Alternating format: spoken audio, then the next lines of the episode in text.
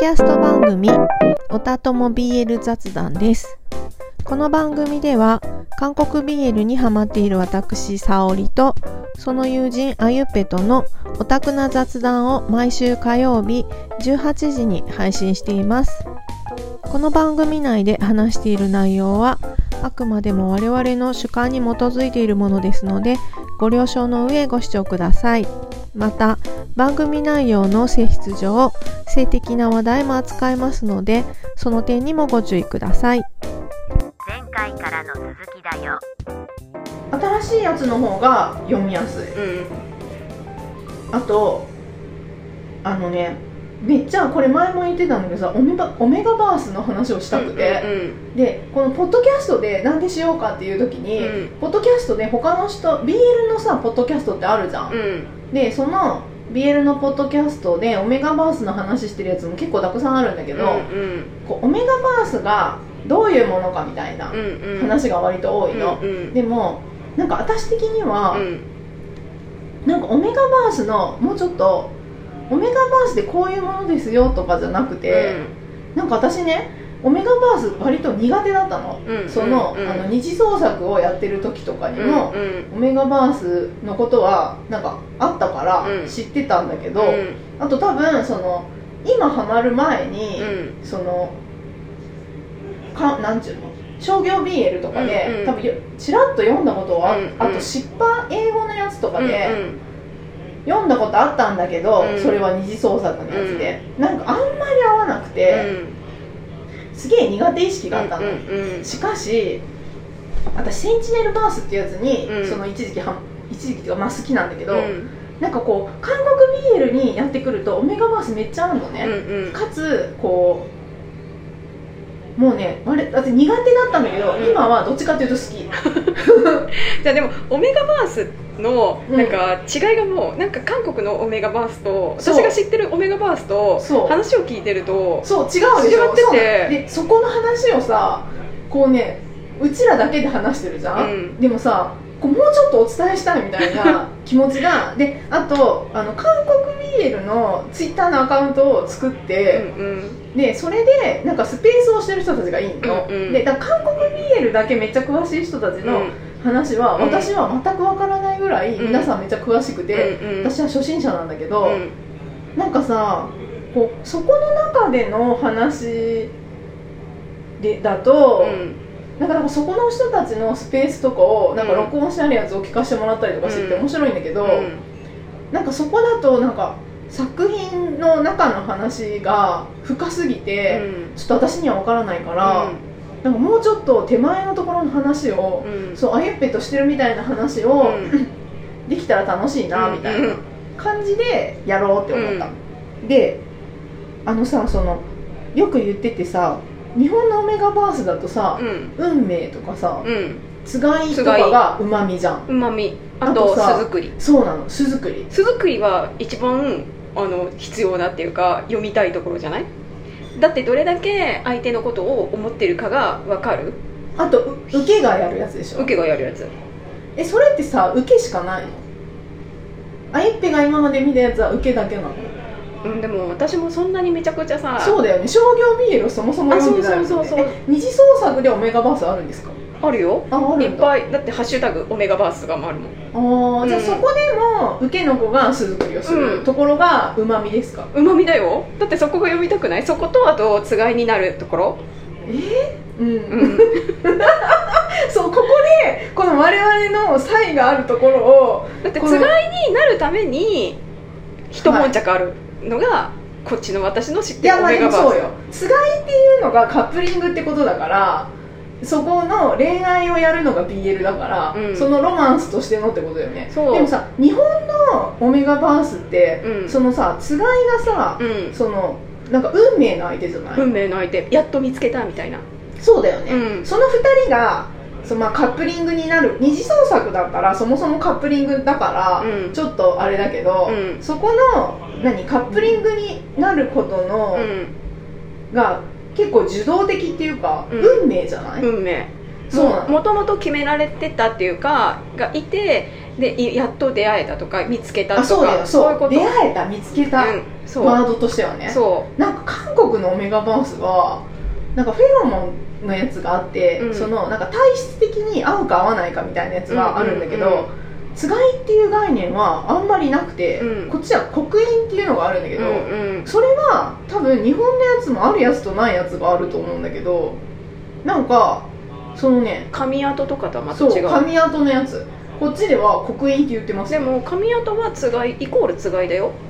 そう首の守るやつでしょ、うん。なんかその首輪が綺麗な漫画を読んでうん、うんうん。なるほどってなったんだけど、うんうん。韓国はそういう概念はあんまりないてか古いやつだと、うなんかある時もあるんだけど、うん。そのさつがい制度は、うん。韓国のオメガバースでは、うん。あんまり作品的にメジャーなあれじゃなくうんて、うん。ないやつもある。へえ。違うでしょ？うま、み部分が、うん。あと私そんなにたくさん読んでないけど2作品だけ巣作り描写があったの、うんうんうん。で巣作り描写の一つは攻めが巣作りしてた。巣作りっていうかクローゼットの中でまあでも私から見るとこれは巣作り描写だなって思ったんだけだどって攻めです。が巣作りをしてるのを攻めが見てあ可愛いとか、うん。自分のことを思ってるんだっていうそこがうまみだようまねみ。そこが読みたいじゃん。トロの部分でしょ？トロの部分。でも私が読んだ韓国 BL オメガバースでは攻めがクローゼ受けのクローゼットの中に入って、うん。あの巣作りみたいになってるやつうをんかわいい、えその時の受けの感情は何なの？えかわいいだよ。トロだよ。トロそうなんかとしては一そもそもさなんか正反対じゃない？うんなんかでそうあとねそのだからそのオメガバースの作品の中に、うん。そもそも巣作りがあんまり出てこないの。うんうんでうんじゃあオメガバ韓国のオメガバースタッグ作品は何をやっているかと言いますと、階級制度とか、うん、うん、なんか難しいね。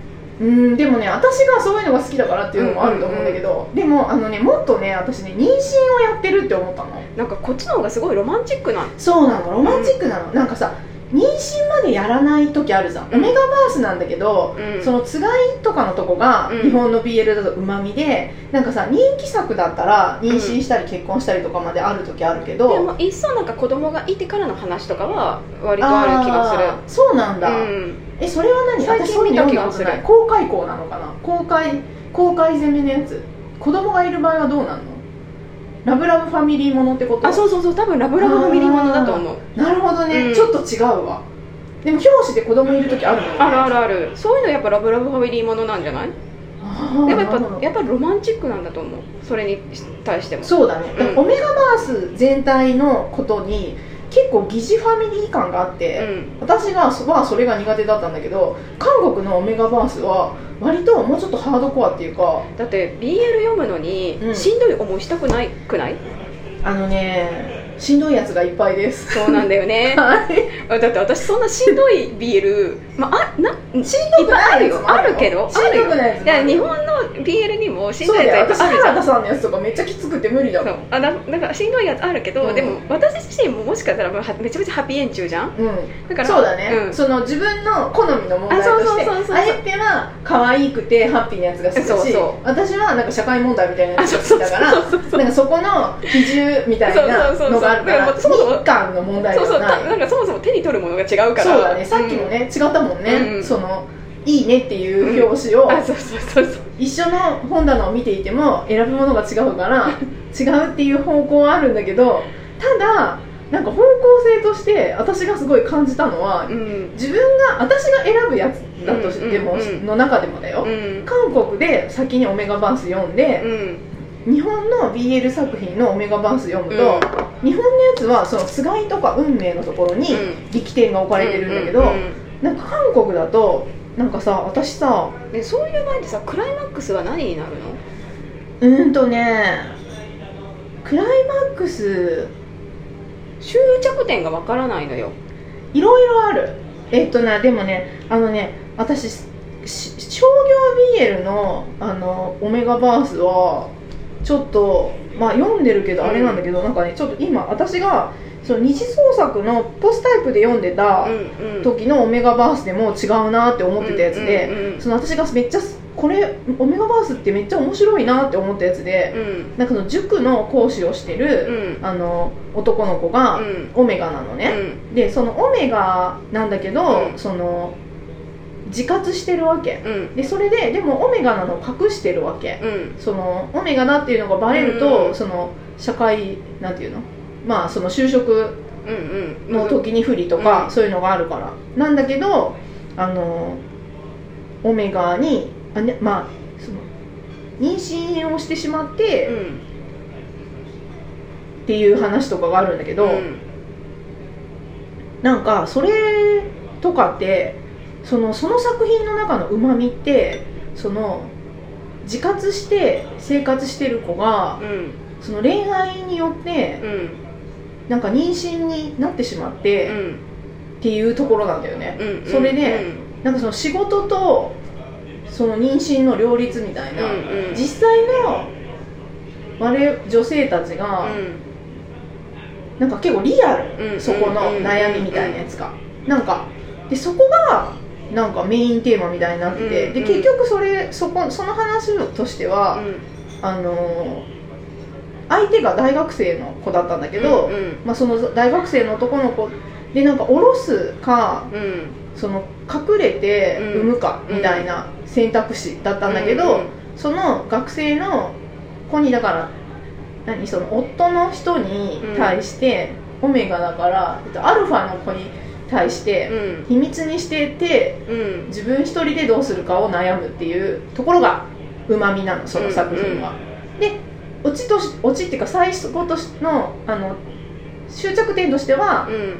その子が妊娠してるっていうのにアルファが気づいて、恋愛関係になるっていう。じゃあそこまでは恋愛関係はなかったってことね。あんまりない。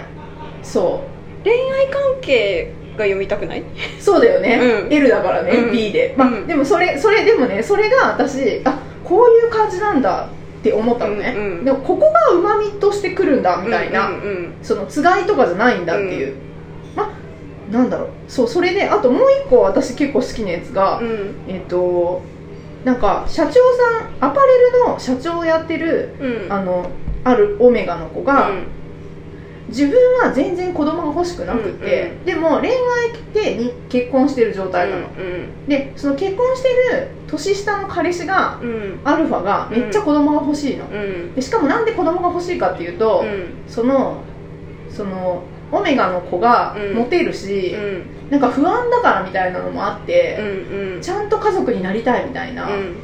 そのでも社長の子はなんか妊娠とか妊娠とかに対する、うん何？実感とかもないし、うん今何も別に困ってないし、うん。みたいな。社長だし、うん。で仕事ができなくなるっていうことが本当に嫌みたいな感じで、うん2年ぐらい妊娠をずっと断ってたみたいな経緯があるんだけど、うん。なんかもうやっぱ旦那のことが好きだから、うん。その年下の彼氏がそんなに言うんだったら、うん。まあ妊娠とかいいのかなみたいに、うんなんかぼんやり洗脳されてて、なんかえーなんかじゃあまあうんそうせっかくだしみたいな感じで、うん。なんか軽いノリに妊娠しちゃうんだけど、うん。そしたらなんか一回あの流産しちゃって、うん。めっちゃ悲しくなって、うん。なんでこんな自分悲しくならないといけないんだろうみたいなうん。ところと、重い。でしょ？重い。でもさなんか友達とか妹とかの話を聞いてると、なんかそういうのってあるよねって思うわけ。なんかリアルリアル、ねそう。あとその仕事をやっててあんなんかあんまりその両立とかもあんまり考えずになんかなんか妊娠しちゃったなみたいな感じでででその仕事でもさそのその自分が社長なのもあってアパレルの人はめっちゃ仕事してんの。そのオメガ妊娠してる方がね、でも妊娠をすることによって強制的に仕事からこうシャットダウンされていき、でもうそのなんか結果的にはその仕事をセーブすることを覚えたみたいな、自分の肉体の変化によってやっとこう仕事をじゃない人生が見えてきたみたいなうん。オチだったのその話は、うん。で逆にこっちはめっちゃリアルって思ったのこれも、うん。うんっていうかこう仕事してる自分としてはあるなみたいな。なんか女子と話しててあんまりさあとエッセイとか見ててさ、そのあまりにもさそんなぼんやりして子供が授かったとかいう話ないじゃん、うん。うんでもさあるパターンじゃないって思って。そうなんかでもさ BL ってさ疲れたなと思った時にさよ読みたいってなるじゃん？余計疲れちゃわない？うん。うーん。それはまあそういうのある。なんまあかこの間読んでたやつがちいかわみたいだったんだけど 本当にしんどくてなんで私これを読んでるんだろうって思ったからなんかその韓国のオメガバースのそういうのが無理っていうのも分かうんうる、んででもさ違くない？うん違う。全然違う、ね。